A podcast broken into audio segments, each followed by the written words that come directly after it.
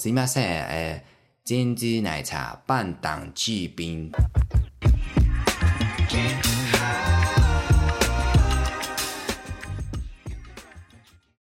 嗨，大家好，我郑勇，又来到了就是每个礼拜一次的更新频率了，所以我非常的佩服，就是我有好好的答应大家，我把它做出来了这样子。那今天这一集呢，就是承接着我们上一集的主题。那 如果你不知道上一集的主题是什么，你们现在就把这部这个 podcast 关掉，去点上一集来听。我们做事情要有一个承先启后，所以你要你一定要有承先，你才有启后。所以你们先去听上集，然后再来听现在这一集，好不好？没有听过的朋友这样子。那今天这一集呢，就是刚说的承接上一集的日本主题嘛，那就是继续跟大家分享说，哎，那我们后面的行程是什么，以及我们上一集。有提到说，哎，也是遇到一些蛮抓马的事情，这样子，就是大家不是都说什么，哎，情侣出游会不会吵架吗？那我，嗯，其实我不觉得我们有算吵架，但就是小小的、小小的有一点闹脾气，小小的闹脾气的部分这样子。那如果你想知道的话，就是麻烦听到最后这个样子，对。那上次说到，就是我们上次就是结束在我们去玩宇治的那一天嘛，那就是呃晚上吃了很好吃的那个叫什么？晚上吃了很好吃的烧肉这样子，对，哎，还是那是第一天忘了，反正总而言之就是我们上次是结束在宇治的部分。那接下来就要跟大家讲一下我们下一天的行程这样子。那我相信很多人去日本可能都会有一个想象，有一个想要做一个体验，就是穿和服嘛。那我之前去日本呢，就是一直都没有体验，因为一来就是那个时候就会觉得，哦，我的天呐，穿和服好贵啊！因为包含那个时空的汇率，就我印象中好像三点多吧，反正就好贵，就是一块台币换三点多块日币这样子，所以就很贵，不像现在一块台币都将近可以换到快五块日币了，对。所以就是真的差很多。如果是一样的日币价格的话，就真的真的差很多。所以一来就是当时我就会觉得，哦，穿一次和服要那么多钱，好贵。然后再来就是就会想说，哦，跟哥哥去，然后穿和服，就是感觉会有点偏怪啦。我自己的想象就是，我跟我哥穿着和服，然后走在街上，可能可能我我跟我哥都觉得很别扭吧。我哥可能不会，他就是。比较大神粗大的神经一点，对，那我可能就会我心思比较细腻，也不是说，OK，反正就是我就是我会觉得很怪就对了。我们就我们先不要纠结在谁的心思比较细腻这一件事情上，然后所以总而言之呢，就是这一次去日本，然后一来就是日币价格便宜，然后再来就是哦跟男朋友去，所以就觉得哎两个人都穿和服好像蛮可爱的，就是终于可以。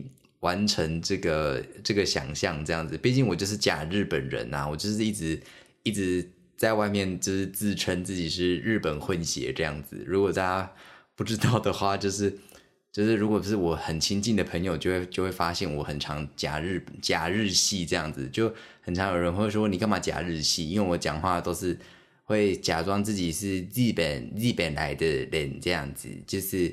比如说我去点呃珍珠奶茶，台湾很有名的呃那呃饮料珍珠奶茶，在日本很贵，一杯一百多块台币就很贵，所以来台湾就要点，就跟老板说什么噻？呃珍珠奶茶半档巨冰这样子，对，那我相信应该蛮多人想打我的吧，不然就是已经把 podcast 关掉了，我真的很抱歉，对。那刚刚那一趴就是很常被说假日系的原因，就是三不五时，你知道吃到很很日本的东西，就是吃到我不知道呃团子还是什么，你知道叫假日系啊，哦一系这样子，对，就很 gay 白。那我本人就是就是一个很 gay 白的人，对。那总而言之呢，我们就去租了和服，然后我们两个人，OK，我就可以公布一下和服的价钱，毕竟可以让大家做一个参考，就是。我们两个人租和服的价格呢是八千七百五十六元的日币，那换算成台币的话，一个人就是大概九百多块钱，九百多到一千左右的台币，就一个人这样子。对，那我是觉得还蛮划算的啦，毕竟就是呃租和服这个体验，然后穿和服这个体验，你在台湾，我相信在台湾一定有，只是就是你可能要专程跑去那边，然后然后穿上和服，然后台湾的天气，老实说也不是特别适合穿和服，因为你可能会中暑吧，我猜对，就很热。所以我觉得十一月份的季节去日本，然后穿和服，我觉得天气一来就是蛮舒服的，就是会冷，可是你穿上和服之后就就不会冷了，对，所以我觉得很棒，对。然后我们呃，我们一早就是早起嘛，然后就去呃租和服的地方，然后在外面徘徊，我们在 Seven 吃个早餐这样子，然后就去租和服了。然后我觉得租和服的体验。很特别的是，就是就是你就一去，然后呃就会有一个，就是你就先付钱嘛，然后就有一个，我们是有一个阿姨还是婆婆，应该是阿姨啦，阿姨就是对，应该是阿姨的年纪，然后阿姨就带我们去楼上，然后换衣服这样子。那我们要先选我们要的和服，然后我们就在那边挑说，哎，要穿什么样的呃花色啊这样子，然后就会告他就问你说，哦，你多高？然后就有一个区间，就比如说一百五到一百六十公分的，就是这一区；一百六到一百七就是这一区。然后我男朋友应该应该是介于一百六到一百七之间啦，我没有记错的话。对，然后然后我就是呃一百七十八公分嘛，所以我就是它分的很细，就是一百七十五到一百八十公分。然后呃我男朋友那一边的花色都非常的好看，然后我这个区间的花色。就没有很好看，我自己的我自己的感想啦，就是我这个区间的花色就比较素一点，然后就没有什么可爱的东西，就是比较没有那么有花样。因为像我男朋友选到了那一件蓝色的，然后他衣服上面的花样我觉得非常的好看，可是就是他那个区间就有很多很好看的衣服，所以我就觉得如果你身高比较高的话，然后。可能就要好好的思考一下你要怎么搭配，因为比较高的相对来说就是花色可能会比较少一点，这样子，就是它可能最多的花色会会出现在大部分的人的那个身高平均这样子，对。然后我总而言之就是我挑了一件绿色的和服这样子，然后你挑完和服之后，他会叫你挑你的那叫什么腰带吗？就是肚子上系的那个东东这样子，对我真的我真的没有很认识和服，可是就是穿的很日，所以我很喜欢这样子，就是假日本啊，又又又回到刚刚那个假日系，我就是一个假日系这样子，对，然后呃全部挑完之后呢，他就会请你把衣服脱光，对，就是这么直接，就是他就就会先给你一个内里，就是那个内里就是大家都一样，就是白色的薄薄的一个内里，然后很长，所以就是。你穿上那个大很像大衣的内里之后呢，基本上它会盖住你的你的下下体，对，所以这个时候呢，你就可以把裤子也脱掉。那当然内裤要穿着，所以那个时候就是那个内里就会挡住你的下面这样子，所以也没有那么尴尬这样子。那我想婆婆她本人啊，不不好意思，阿姨阿姨她本人应该也是换了就是无数的无数的男生，然后包含女生，所以我觉得他们也是见怪不怪，然后。呃，我觉得跟他们的对话也没有也没有任何的代沟，就是就是因为我们真的不会讲日文嘛，就即便我是假日系的部分，我会的日文单字其实也就是那一些而已。然后，所以我们就基本上就是用很简单的英文在讲，然后他们就会说哦，就叫你选什么颜色，所以这些都很 OK。然后你选完之后，还会就是给你一些建议，然后比如说 nice choice 还是 nice color 之类的，他们都会跟你讲。所以我觉得。如果你真的不知道选什么，你还可以拿着那个衣服跟那个阿姨说，就是哎，这个 OK 吗？这样子，他们都会给你一些意见。我觉得他们人都蛮好的。对，那接下来就是换衣服了。那反正总而言之，全部脱光光之后呢，你穿上那个内内里之后，他就会开始呃套上和服啊，然后套上和服之后，然后就要就要用那个腰带还是什么东东啊，用一个很像毛巾的东西。然后先把你锁起来，就是把你的腰那边锁起来。我跟你们讲，真的不能呼吸。就是你知道，他一开始在缠那一圈，我想说还好啊，因为是我男朋友先换。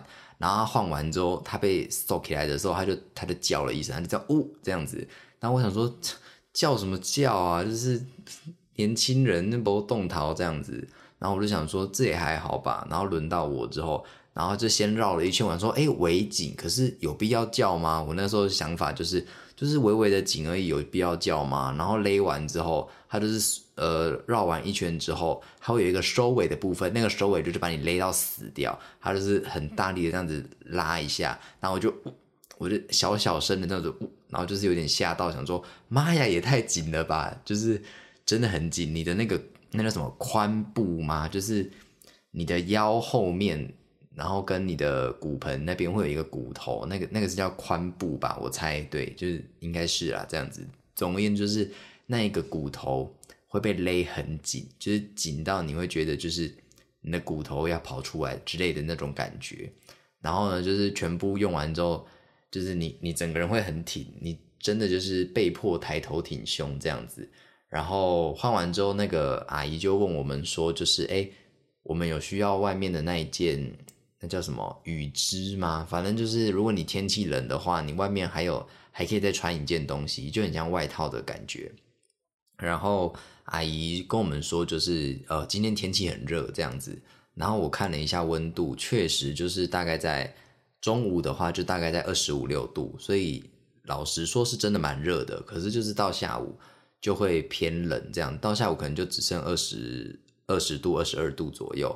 然后我就在犹豫要不要穿，因为我们可能也不会穿那么久，可能穿到晚上之类的，我们也不会穿这么久。我们可能下午就要还了这样子，所以那个时候就想完之后，然后决定哦，好吧，那就听阿姨的建议，不要穿好了。然后殊不知，我们一穿完之后出去，然后发现路上的人，路上租和服的人都有穿，而且穿起来非常的好看，所以我就是很懊悔，很懊悔这样子。对，然后我们。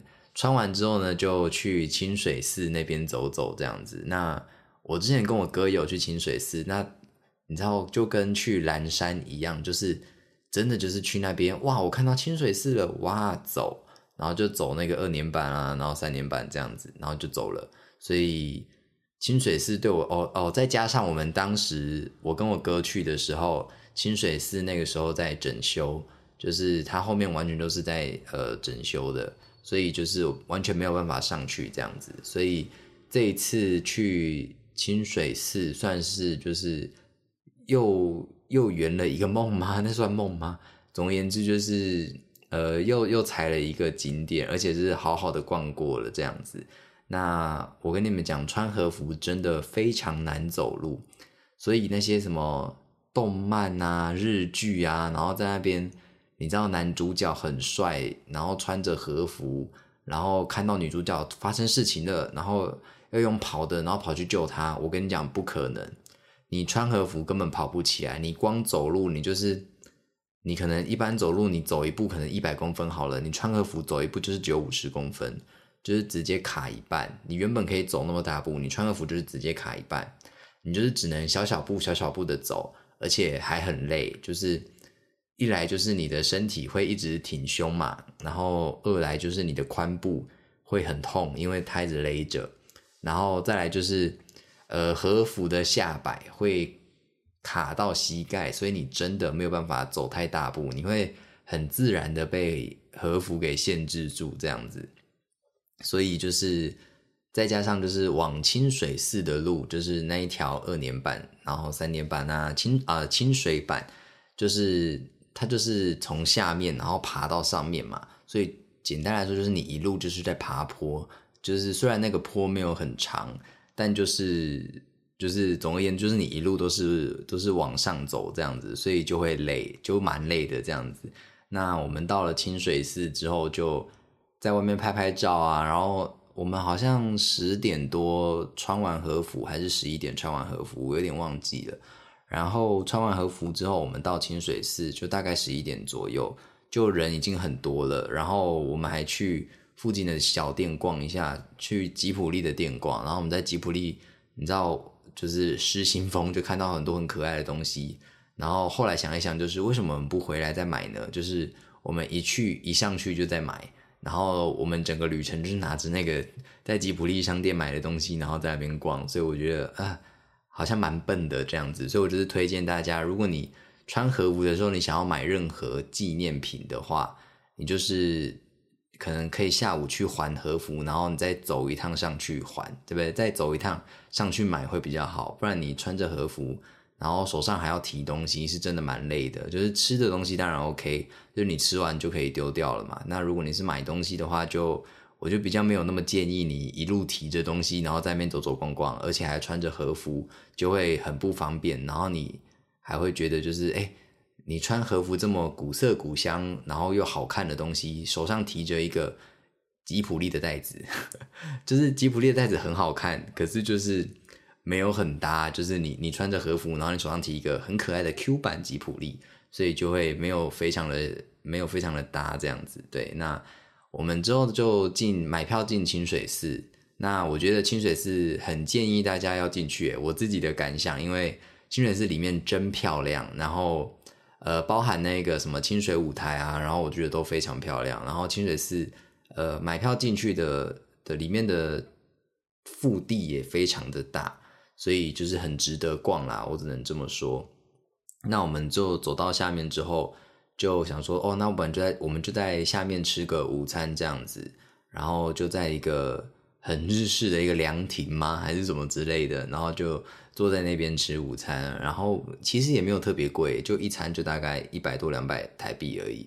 然后我们也没有很，我们也没有很饿，所以我们就一人点一样，就是他点一样主食，我点了一样甜食，然后我们就分着吃。所以我觉得还不错，这样子就也没有特别贵。然后我们逛完清水寺之后就走就走了，然后我们就呃沿着我们原本的什么二年版三年版啊下去，然后。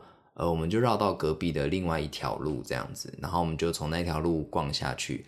那逛下去的时间，我们去还和服的时间大概是下午四点多这样子，四点多五点。所以，我们其实穿和服的时间没有到很长，就大概五六个小时。然后说真的，五六个小时虽然没有很长，可是你的体感时间真的蛮长的，因为穿和服真的很累。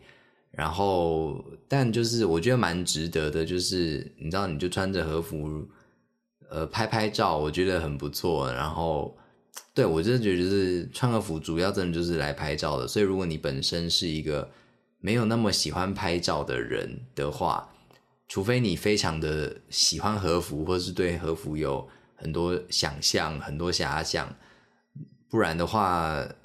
如果你真的不爱拍照，我其实没有很推荐你穿和服啦。就是如果你只是想体验的话，我觉得体验一次就好。对，那如果说下一次我去日本，然后还是去一个这么这么古色古香的地方，我我还会不会想租和服的话呢？我我的答案应该是我还是会再租一次和服，因为就是，嗯，我觉得。就是你知道，毕竟这一次没有穿到那个羽织嘛，对不对？是叫羽织嘛？我会不会念错，然后被网友挞伐？然后想说，妈的，就是国文这么差，还不会去念国文呢？还在那边给我在那边讲什么 podcast，那边误导观众这样子，就是穿着那个和服外套啦，这样子讲和服外套又很怂，哦，反正反正总而言之就是和服外套随便对，因为这一次就是听阿姨的话，没有穿到和服外套。那我觉得穿那个东西还蛮帅的，还蛮帅的，对。所以如果我真的再去一次的话，然后要不要租和服的话呢？我自己会觉得，哎，好像要租一下这样子，对，就是可以再体验一下。那下一次的体验可能就不会穿这么长时间，可能就穿个四个小时、三个小时，逛完附近的景点，我可能就觉得，嗯，我们就先去还，然后就剩下来的就舒舒服服的逛街这样子就好，就不会让自己的。体力就是你知道耗尽这样子，那穿完和服之后，我们就去附近逛逛了这样子。那啊，忘记说，就是我们在呃去租和服前呢，我们有先去一间店，然后去排他们要早上要抽那个整理券这样子。那那间店呢，就是台湾近期也有开分店的一间店，叫做绞肉米饭。对，那。我自己是都叫他，我自己都是都是叫他什么？呃，他在日文叫做碗肉鱼无鱼米这样子。那我自己都叫他碗碗托这样子。对我我自己我自己的那个念法都叫他碗托这样子。对，那这间店呢，它近期非常的有名，应该是前阵子就很有名了。那再来就是他到台湾开分店之后，又又更有名了这样子。那我印象中他在台湾分店的价格是台币六百多块钱，还是七百多块钱左右，就一克这样子。那一克是包含三块汉堡排，然后就是一个 set，就是三块汉堡排，然后一一一颗蛋，然后米饭是无限续的，对，就是这样，就是一个 set。然后台币是六百多块七百。那在日币的话，日币的价格我们吃的是一千八一份。那一千八日币的话，就大概就是三百多台币，所以其实价格就是差了一半。那很多人就想说，哎，真的差了一半这么贵吗？其实就是来台湾开的分店，它是有标榜说，就是在台湾用的是和牛的绞肉，然后做成的汉堡排，然后在日本它就没有特别说明说，就是。它的肉的组成是什么？它就只有说它是国产牛这样子，就没有说哦我是和牛这样子。所以你要说它来台湾变贵，那确实是变贵。那用料应该是也有比较好吧这样子。但我本身就是觉得说汉堡排这一项这个食物，它本身就是油脂含量比较高。那你今天如果不管你是用和牛或者是一般的一般的牛肉好了。反正总而言之，它的它的油脂组成就已经很高了。那和牛的油脂组成又更高的话，那吃起来可能会更腻。我自己的想法是这样，我觉得可能如果你用和牛绞肉吃起来可能会更腻。这样子，毕竟汉堡排本身就已经不是一个很不腻、很很很不清淡的东西了。对，所以就是我觉得就是在日本吃吃就好了这样子，然后。整个吃就是我们那一天租完和服之后呢，我们就呃，我们之后去呃附近哦，我们去东福寺，然后看晚上的枫叶，然后晚上的枫叶有打灯，我觉得超漂亮，我真的很推荐大家，可能有枫叶季枫叶季去东福寺的话，可以去看看。然后他们会公告说，每一年就是大概在几月几号开始会有晚上的枫叶的那个。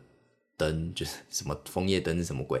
就是他们晚上会点灯啊，这样他们会公告，所以我觉得，呃，如果你有去的话，我觉得很推荐，就真的很漂亮。我们经过了一个桥，在东福寺里面的一座桥，然后从那个桥看过去，真的非常美。我，你知道，我当下也是有一点小感动，就是有点鼻头微酸，就是 真的很漂亮的一个景，就是你知道，我。这样会不会太老？就是有时候看到一些景色很漂亮，会有点感动诶。对对对，这总而言之就是我非常喜欢这样子。然后看完之后，我们就赶着要去吃我们的汉堡排了。这样子，那我们是早上呃十点左右去现场排整理券的。他每天会在呃京都店的话，就是他每天会在早上九点的时候开始发放整理券。然后让你预约说哦，你要哪一个时段这样子，所以不是说什么哦，你早上去你就马上排什么十二点，你只能排十二点之类的，不是，就是你可以看你自己方便的时间，比如说你下午四点想吃，那你就预约四点这样子，然后他就会跟你说哦，四点可能满了，那你要不要四点十分、四点二十之之类的这样子？假设你有排到的话，那我们十点左右去。我们排大概十分钟左右，然后就轮到我们要去跟店员，然后预约时间了。然后我们预约的时间是晚上七点半左右，然后就是很顺利的就预约到了。毕竟，呃，他们早上九点多就就发预呃号码牌了这样子，所以大部分的人应该都是想要吃中午左右的时段，所以我们预约晚上就就比较方便这样子，对。然后我们晚上就去吃了嘛。那我们我们吃下来的感想是，我自己啦，我自己觉得其实蛮好吃的。就呃会在 PTT 上面看到说，哦，很多人反推还是什么之类的。但我自己吃呃吃下来的体验，我觉得还不错吃。我自己个人的口味是，我觉得很好吃，汉堡排很够味。然后很多人说就是会腻，可是我自己还好，因为呃它其实。有六种，呃，六到八种酱料，就是它有六宫格，然后那六宫格都是配料或者是酱料，然后再加上另外另外三罐是呃调味的东西，譬如说什么七味粉啊，然后盐罐啊之之类的黑胡椒罐，所以它的呃调味料非常多，所以你就可以呃试着把汉堡排变出你知道不同的把戏这样子。然后再来就是我们其实有额外点了一个就是辣泡菜，呃凉拌泡菜。然后我觉得那个就很解腻，所以如果你真的觉得你可能单吃汉堡排会很腻的话，我觉得你可以就是再点一个凉拌泡菜，就是配着吃。所以我觉得我觉得也不错这样子。然后呃，我自己最喜欢的是它其中的一个配料是辣椒，什么什么辣椒我忘记了，反正就是一个绿绿的辣椒，青辣椒啦，青辣椒，绿绿的辣椒听起来很俗气耶。对，青辣椒的一个腌料这样子，然后。配在汉堡排上面吃超好吃的，那它也会孵一颗蛋嘛？那那颗蛋就是当然就是让你做生蛋拌饭的东西，然后配着汉堡排吃超爽。我跟你讲，我们去日本呃吃的生蛋拌饭都很爽，真的。你去日本，我觉得什么汉堡排啊什么都可以不要吃没关系，可是我觉得生蛋拌饭一定要踹踹看。真的非常的好吃，淋一点酱油，你根本就可以自己嗑掉那一碗饭了。你知道我男朋友他因为饭可以无限续嘛，所以他另外续了一碗。然后我自己知道，就是如果我吃第二碗，我会饱到吐，所以他就我男朋友食量比较大，他就另外续了一碗。然后他吃完之后就是饱到吐，他就是超饱。走在路上，我们走回家。然后要去搭公车，然后他就在那边好饱啊，怎么那么饱啊？就是我就在旁边，就是说 谁叫你要吃这么饱这样子？对，所以我觉得就是呃，看自己的食量啦，真的不要觉得就是哎饭可以无限续，你知道就是硬吃。所以我觉得呃，虽然说在日本就是难得来日本嘛，对不对？但就是还是尽力而为啦，就是。不要把自己吃的那么撑，然后又不舒服，然后你整个日本行，你可能就会觉得啊，好不舒服啊，什么之类的，就是尽量不要让自己的身体不舒服的游玩，我觉得比较好这样子。那我们那一天就是的行程呢，就是大致上就是这样子结束了。那接下来呢，隔天的话，我们就是呃整天，哎，也没有整天呢，就是半，我们分两个行程，然后前半天就是去福建道和的神社。那另呃下午的行程就是我们去鞍马那边，就是鞍马寺啊，然后贵船神社那边走走。那我们那一天呢，看天气预报，它是说会下雨这样子，所以我们就有点你知道小担心，想说哎怎么办这样子。但我们早上出门的时候是没有下雨啦。然后我们早上呢，就是一早就去福建道河。那福建道河呢，本身我跟我哥也是有去过的，就大家听下来可能会想说，哎。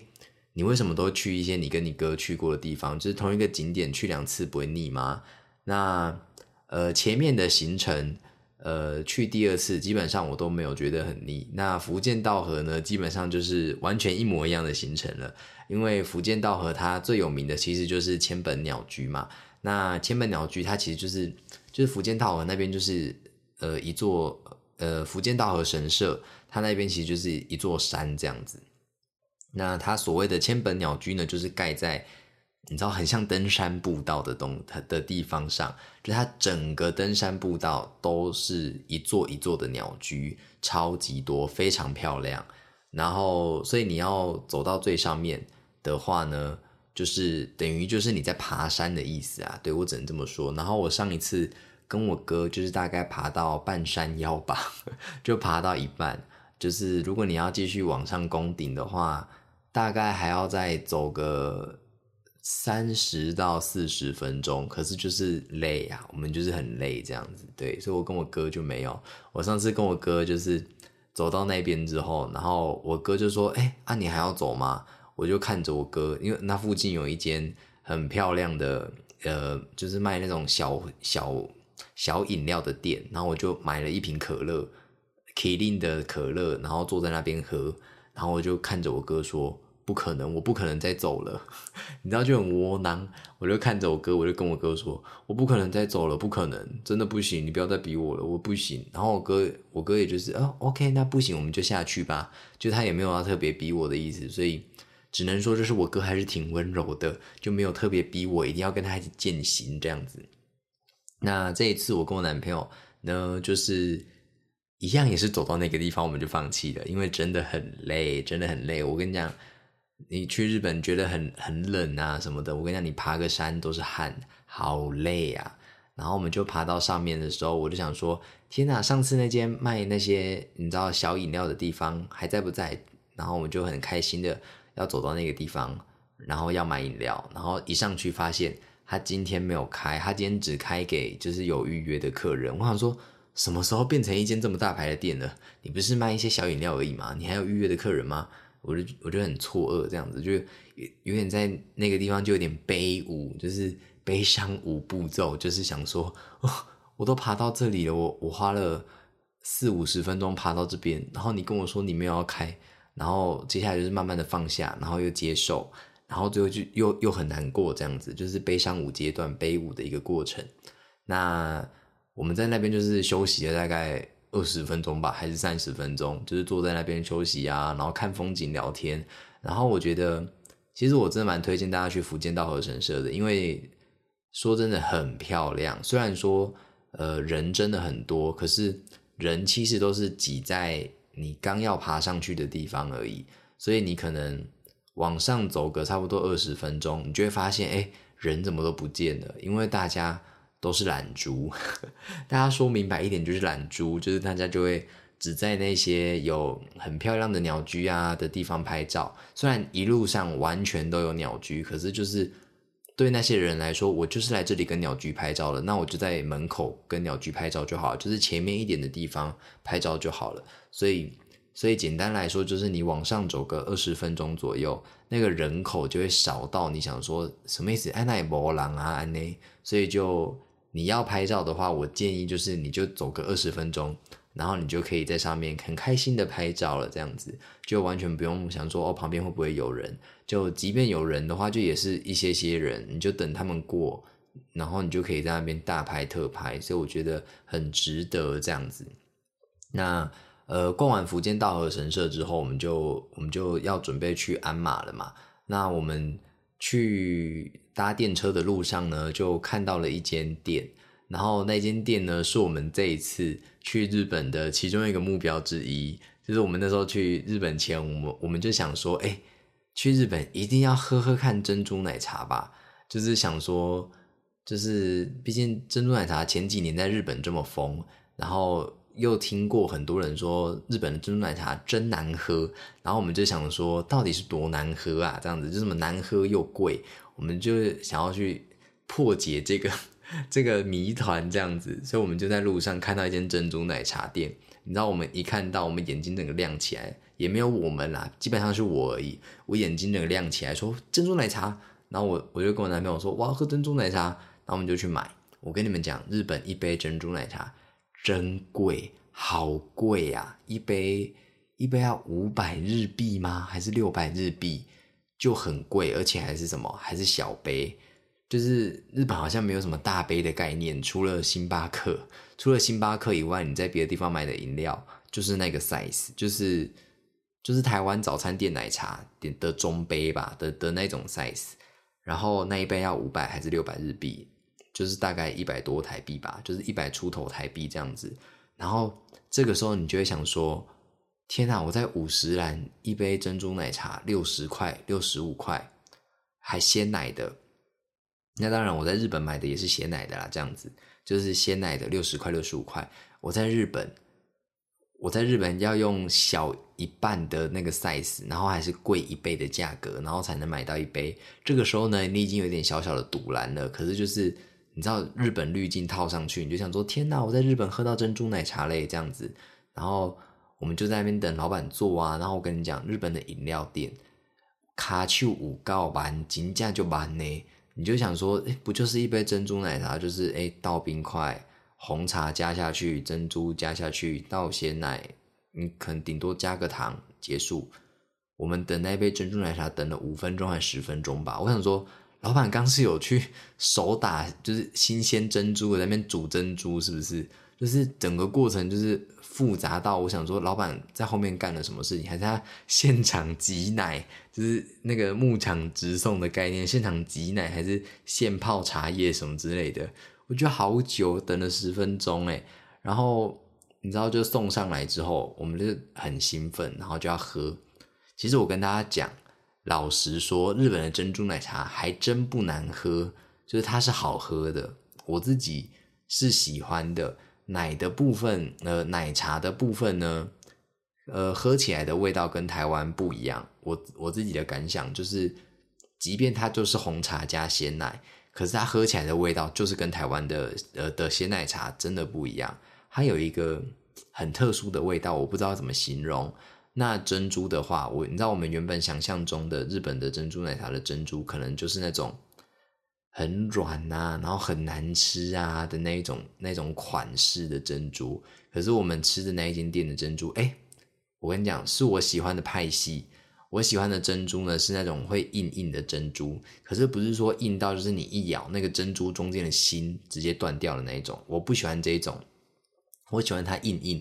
可是有嚼劲，会 QQ 会弹回来的那一种，我是喜欢这种珍珠的派系。我在日本喝到那杯珍珠奶茶的时候，我就很兴奋，我就跟我男朋友说超好喝，然后我就给他喝一口。他喝完的感想是，就是呃奶茶的部分他没有很喜欢，可是珍珠的部分他也觉得是哎，的确是还蛮好吃的这样子。但就是一杯要一百多块台币，而且 size 还比较小。对，那我觉得这个真的就是一个硬伤。可是如果你真的是比如说你住日本住了，你你个久居日本，然后你很想念台湾味的话，我觉得其实日本的珍珠奶茶已经算蛮还原台湾的珍珠奶茶了。我自己觉得喝起来没有到差非常多，而且也不难喝，这样子就是价格有点贵，日本价这样子，日本甜甜价也没有很甜很贵这样子。对，那我们就买完那一杯之后，我们就准备搭车去鞍马了这样子。那鞍马呢，它其实是在。呃，京都的一个北边的一个地方，这样子。对，那我们那一天呢，就是去鞍马寺，然后跟贵船神社的部分。那我们去的时候呢，其实就已经在下雨了，下下大雨。然后我们到的时候就变成哎小小的雨，可是就是还是需要撑伞。就你如你如果没有撑伞的话，你基本上你会还是超级湿，这样子变成落汤鸡、落汤 chicken 这样子。然后我们就我自己就在那边买了一把伞，那我男朋友是他本来就带伞了这样子。那日本的伞呢，真的很好用，就是很坚固诶，就是即便风很大，你都不会觉得那把伞要开花。所以我觉得就是，如果你行李箱够大的话，你也想去日本买一把伞，我觉得还不错，就是蛮便宜的，然后又很耐操这样子。那我们就去逛了鞍马寺。那呃，我不我不确定是因为下雨的关系还是。因为那个季节的鞍马就是人就是这么少，还是就是还是下午的时段，鞍马就是这么少人。那总而言之，就是我们去鞍马的时候呢，非常的少人，然后少到我就想说，哎，是只有我们来吗？这样子。那我们买票进去之后，然后就呃，鞍马基本上也是一座山这样子。那你如果要从入口然后爬到最上面，你也是要花很多时间。所以鞍马就非常贴心的，还有一个缆车。那鞍马本身的海拔也蛮高的，这样子，所以就是很冷，真的超冷。鞍马很冷，然后我们就想说，那不我们就搭缆车好了，反正一个人一个人也才两百日币左右，这样子就很便宜，就是大概五十块台币，五十块六十块，你可以不用爬这么高，诶，就是你知道缆车就很方便，它是从山下，然后把你运到可能山的中央吧，这样子。那我们鞍马也没有走到山顶，因为就是很累。那我们就走到本寺而已，就是鞍马寺的本寺这样子，本本厅本堂，就是你 know 你知道我的意思啦？对对对，就是那个地方，我们就走到那边而已，我们就没有再继续走到，比如说它更上面还有一些什么店啊，什么什么店的那些，我们就没有去。那我们搭缆车的过程，我觉得很漂亮，因为。就是你知道我们去就是枫叶季前这样子，就是有一个有些枫叶就是红红，有些黄黄，有些绿绿。那鞍马因为呃比较高、比较冷的关系吧，我猜，所以红的部分、黄的部分其实蛮多的。所以你搭那个缆车上去很漂亮。我们坐在我们坐在最前面，然后那边就是透明的嘛，你就可以在附近看啊。我会跟你讲，真的。值回票价 也才两百块而已，对，也才两百块日币，日币而已，就很便宜，真的是值回票价。你除了不用走路，然后又可以看到这么美的风景，所以我觉得真的很棒。然后我们就呃就往上走，呃缆车搭完之后，我们就往上走了一段路这样子。那走的路呢，基本上就是我们旁边只有一对外国人，然后跟我们两个就这样而已，就是人真的很少。然后我们走到本店，然后在那边逛逛啊、晃晃啊这样子，然后很漂亮。我非常推荐大家去鞍马，还有贵船神之后要讲的贵船神社，我非常非常推荐，因为真的真的很漂亮。但是我自己认为。鞍马跟贵船神社应该可以算是我们这一趟去日本看过最漂亮的风景了吧？就是如果你是用风景来论的话，就是就是不要论什么哦人造的啊，比如说那些寺庙啊，很好看的寺庙的话，就是很好看的寺庙一定一定有别的地方，我们去的什么什么清水寺啊，就真的很好看。那如果你说自然风景的话，我自己真的很推荐鞍马跟贵船神社的部分，就是整个风景都非常的好看，然后没有什么人，然后很很清幽，真的是清幽，你会觉得你是你是白居易还是什么人的隐居在山林的感觉，然后就是只有我们跟那一对日呃外国人这样子，然后我们就在那边想说，哎，我们在这边自拍啊，拍个照，然后你知道那个外国男生，而且我跟你讲，那个外国男生怎么样？很好看，好不好？是熊，跟大家分享一下，就是他，他是我的菜啦，这样子对。然后总而言之，就是哎，主动来问我们说，哎，你们要拍照吗？我可以帮你们拍。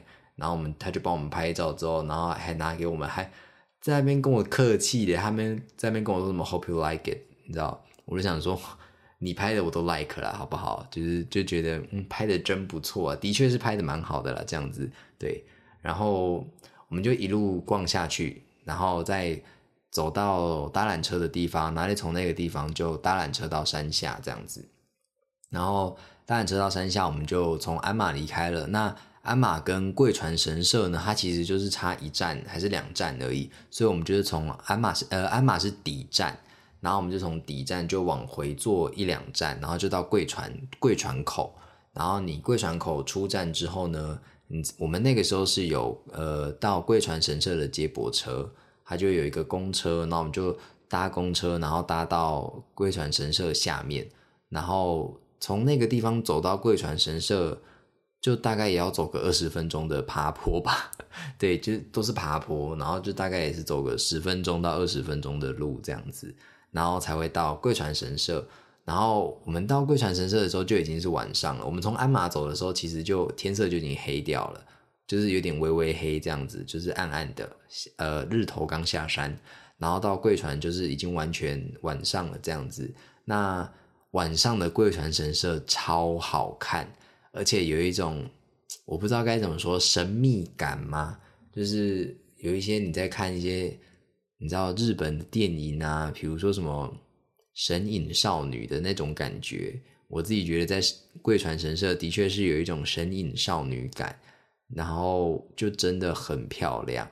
它路边的那些灯全部都是，然后就很日，就那边就是日本没有错，可是就是真的很漂亮的一个地方。我很推荐大家去贵船神社。那贵船神社它特别的一个点呢，就是在它的那个签，它是一个水签，就是你。呃，你去买那个签之后呢，那个签是要放在水上面，它旁边有有一池水，然后你就把签放在上面，然后字就会慢慢慢慢的从那个签上面浮现出来，然后这是贵船很有名很有名的签这样子。然后我去之前呢，就有朋友跟我说，哦，那边的签很有名啊，很灵啊这样子，我就想说是多灵，毕竟就是。我在宇治啊，然后在清水寺都抽到不是什么大吉，就是就是中吉什么的，就是我都很吉利这样子。然后我就想说，我就看看你有多灵，然后去贵船神社，哎，直接给我一个小吉，哎，不是小吉，是末吉。然后我就想说，呃，什么意思？就是你知道，我觉得。抽签这种东西，这个时候就要开始，你知道，轻轻放下，开始说服自己，就是就是抽签而已啊，没有什么，就是给自己一个方向啦，这样子，就也不要太在乎，这样子，开始轻轻放下。对，反正总而言之呢，就是我抽到了一个末级，就虽然还是级，可是你就是你知道，那个心境的转变还是有的，就是从第一天抽到大吉，然后哎再来就是中级，然后哎怎么就跳到末级了这样子。就是那个那个心路历程还是有的这样子，对，所以就是呃，不要太被这种东西，不要太被这种东西给绑架，就是不要因为这个，然后就心情受到一些曲折。虽然我我觉得我男朋友的心情应该是有受到一点波折，毕竟他抽到凶，他抽到就是凶系列的，我忘记那个凶是写什么了，这样子，对，所以我就觉得就是哎。也不要太在意啦，反正你抽到凶，你就绑在旁边那个那个绑在那个，你知道，就是如果你抽到凶，你就要你要化解掉，你就要把那个签，然后绑在旁边那个怨念的那个布满怨念的那个柱子上面，是这样说的吗？反正就是绑在那个上面，然后代表你化解了，应应该是这个意思啊，我没有记错的话，所以就是你知道就跟他说，哎呀没什么啦这样子，然后我们就在那边。呃，简单的逛一逛，晃一晃，然后也觉得哦，时间晚了，然后差不多要吃饭，就是好像就是我们逛到七点多，七点多八点这样子，然后就也蛮累的这样子，所以我们就没有特别的在往更深的地方走，然后就觉得哦，也蛮晚的，想说哎，会不会有点，你知道，而且又下雨，会不会有点危险这个样子？然后这边大家听完是不是想说，哎？你们到底是去日本几天？到底要讲完了没？那基本上呢，就是呃，我们在京都的最后一天呢，就是在福建道河，然后跟鞍马，然后贵船神社这样子。那我们隔天呢，就回到大阪了这样子。然后我就想说，哎，其实这样子录一录也要也要快一个小时了，所以我想说，最后三天就是在大阪的部分，就是还要录吗？这样子，还是还是就干脆放在再另外开一集，你知道？物尽其用，就是榨干日本的这个行程这样子，所以我就想说，嗯，那不然剩下来的 剩下来的三天，反正在大阪其实也没什么特别的行程，这样，我就想说，那那就另外留一集，然后也没有可能也不会特别长这样子，对，然后呃，今天说什么什么比较 drama 的地方，哎，是在大阪发生的，所以恭喜你们前面。前面听到说什么啊？想要听比较 drama 的部分，要要听到最后的。你听到最后了，是下一集哦，是下一集，所以下一集不要忘记也要来听哦。这样子，对。那今天这一集呢，就是跟大家聊聊说我们在京都，呃，后面后面两天发生的事情。然后我们我们这次去呃日本就是八天七夜嘛，然后我们在京都待了五个晚上这样子，然后在大阪待三天这样子。所以我就觉得很舒服，然后总结来说，我真的还是很喜欢京都。如果跟大阪比起来的话，我自己这一次的体验下来，我还是依然的很喜欢京都。那会不会再去一次？我觉得，呃，如果未来有机会的话，我还是会想要再去京，还是会想再去一次京都。那可能不会是下一次啊，下一次可能会。想先去别的地方走走，去没有去过的地方这样子。那呃，等别的地方去完之后，可能再下一次，可能就还会再回到京都，因为我真的觉得京都是一个非常舒服的地方。那很多人都说哦，公车很多人很挤，其实我们搭公车的时候人都没有到特别多。我自己我自己的感想就是人没有到特别多，就是我自己。坐的其实是蛮舒服的，就是我我其实是找得到位置坐的这样子。对，那呃，可能就是一些你知道，比如说热门的景点，那那边一定是人多。可是如果你你在热门的景点前上车，然后搭车去的话，那一定是有位置的啦。对，我觉得一定是有位置的。嗯，那呃，这一次去京都呢，就是还是有一些地方没有想去的地方没有去到，所以就是。未来有机会的话，还是要去，真的还是要去。京都真的很棒，我真的非常推荐大家去京都。那今天这一集呢，就差不多这个地方了。那最后呢，就是跟大家推荐一首歌。那这一首歌呢，其实就是跟京都，跟京都其实没有什么关系。可是我就想说，哎，我都要做一个你知道日本的一个一个特辑，一个特辑了这样子，想说，哎，还是来推荐一些我。还蛮喜欢听的日文歌呢。那今天要推荐的这一首歌呢，我印象中应该是还没有被我推荐过吧？对，那这首歌呢是女王蜂的歌。那呃，我相信很多人应该都蛮认识女王蜂这个团体的，因为女王蜂，比如说前阵子非常红的一部动画，就是《idol》那那部那部名字叫什么什么《idol》？我推的孩子哦，西诺狗，我推的孩子。对，那这一部呢，它就是有在片尾，它就是有担任片尾曲的部分。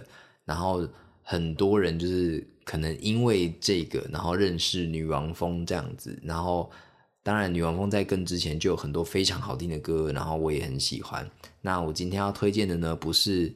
不是他在呃我推的孩子里面唱的歌，我今天推荐的呢是他很很久以前的歌，好像二零一二年的歌吧。然后这首歌叫 Tapeki，呃，我我如果没有发音错的话，它应该就是叫 Tapeki 这样子。那它的中文名称叫铁臂这样子。那呃，我会认识这首歌，其实是因为他去那个日本的一个音乐频道叫 The First Take，然后他上去。唱歌，然后就唱这首歌，然后我非常喜欢。我一听到这首歌，我就很喜欢。你知道，我甚至在听这首歌的时候，我即便我真的听不懂他在唱什么，毕竟我就是假日系，我就是假日系，所以我真的听不懂。我只会装就是日本人讲讲中文而已。对，可能而且还很歧视，很歧视吗？应该我我不确定。对，反正呢，就是呃，我在我听不懂。这个语言的语的语境上面的时候，然后我听了这一首歌，他唱到中间的时候，然后我就跟着一起哭了。我就觉得妈呀，怎么那么感人呢？就是就是你知道音乐啊，然后真的是可以传递情绪的一个一个一个事物，所以我非常推荐这首歌《铁臂》给大家听。那呃，它有原原来的版本，就是它原本收录在专辑里面的版本。那跟还有他去 The First Take 上面演唱的版本，那我觉得两个版本都很好听。可是我自己是更偏好他在 The First Take 上面的版本，因为他有重新编曲。那重新编曲的那个风格比较比较是我会喜欢的的风格这样子。那除了他重新编曲之外，他的唱腔也有不一样，然后他在某些地方。对那个音的处理也有不一样，那那些处理比起原版来说会更符合我的胃口，所以我呃相对来说比较推荐大家去听 The First Take 的版本。那不管怎么样，这首歌都还是一首非常好听的歌，所以你们听完 The First Take 的版本之后，我觉得你们也可以去听听看。它的原版就是你去什么 YouTube Music 或者是 Spotify，一定都找得到铁臂 Tapeki 这样子的的这样子的一首歌，它是女王风的歌，然后女王风本身就是一个就是一个你知道，他他没有要主打他是男的还是女的，就是他的性别这件事情是你你不用 care 他的性别的，对，就是你你根本就不用在意他他今天是男的是女的，对，即便很多人会好奇，可是就是。你你不用去在意说他到底是男的是女的，Who cares？就是他的音乐就是很好听，然后他今天想展现男性的特质或者女性的特质，或者是随便的一个 you know 的一个特质都好都可以，就是把重点 focus 在他的音乐上，focus 在他的音色的变化，我觉得很棒很赞，女王风很好听这样子对，然后今天推荐就是。女王风的《Tapeki 铁壁》这首歌，然后希望大家都可以去听听看。然后，呃，可以的话，如果你是你知道你是擅长日文的朋友，这样子好像蛮不好，蛮不要脸的。但就是如果你是擅长日文的朋友，然后呢，你刚好对这首歌很喜欢，然后想说，天呐，好想把这首歌翻译成中文哦。然后如果你真的很想把它翻译成中文的话呢？那 你可以 send 一下那个中文档案给我吗？因为我真的蛮想知道它的中文意思是是什么。因为我在网络上搜寻，我真的找不到。我找了很多，我还去你知道什么？我想说哦，台湾可能没有。我还去什么什么中国论坛，想说哎，会不会有中国人喜欢中女王风呢？然后把它翻译这首歌翻译一下。可是我就是没有找到，所以我觉得很难过。然后我是有把那个。日文翻成英文啦，这样子，可是就是你知道，我就怕那些语境会不对呀，然后什么之类的。所以如果你是专精日本的日语的人呢，然后你觉得啊这首歌真好听，好想顺手把它翻成中文哦，你知道很不要脸。我现在就是一个很厚脸皮的人在 在处理这件事情，我真真不要脸啊。对，那如果你真的把它翻译出来的话呢，我希望你可以把它 send 给我。那 怎么办？很不要脸，还跟人家拿免费的。对，好，反正总言之就是很喜欢这首歌啦。那下一集。呃，是我们大阪的后面几天这样子，就可能短短的啦，对，可能短短的，对。那今天这一集就差不多这边，我是郑勇，我们下一集见喽，不做骂波比，拜拜。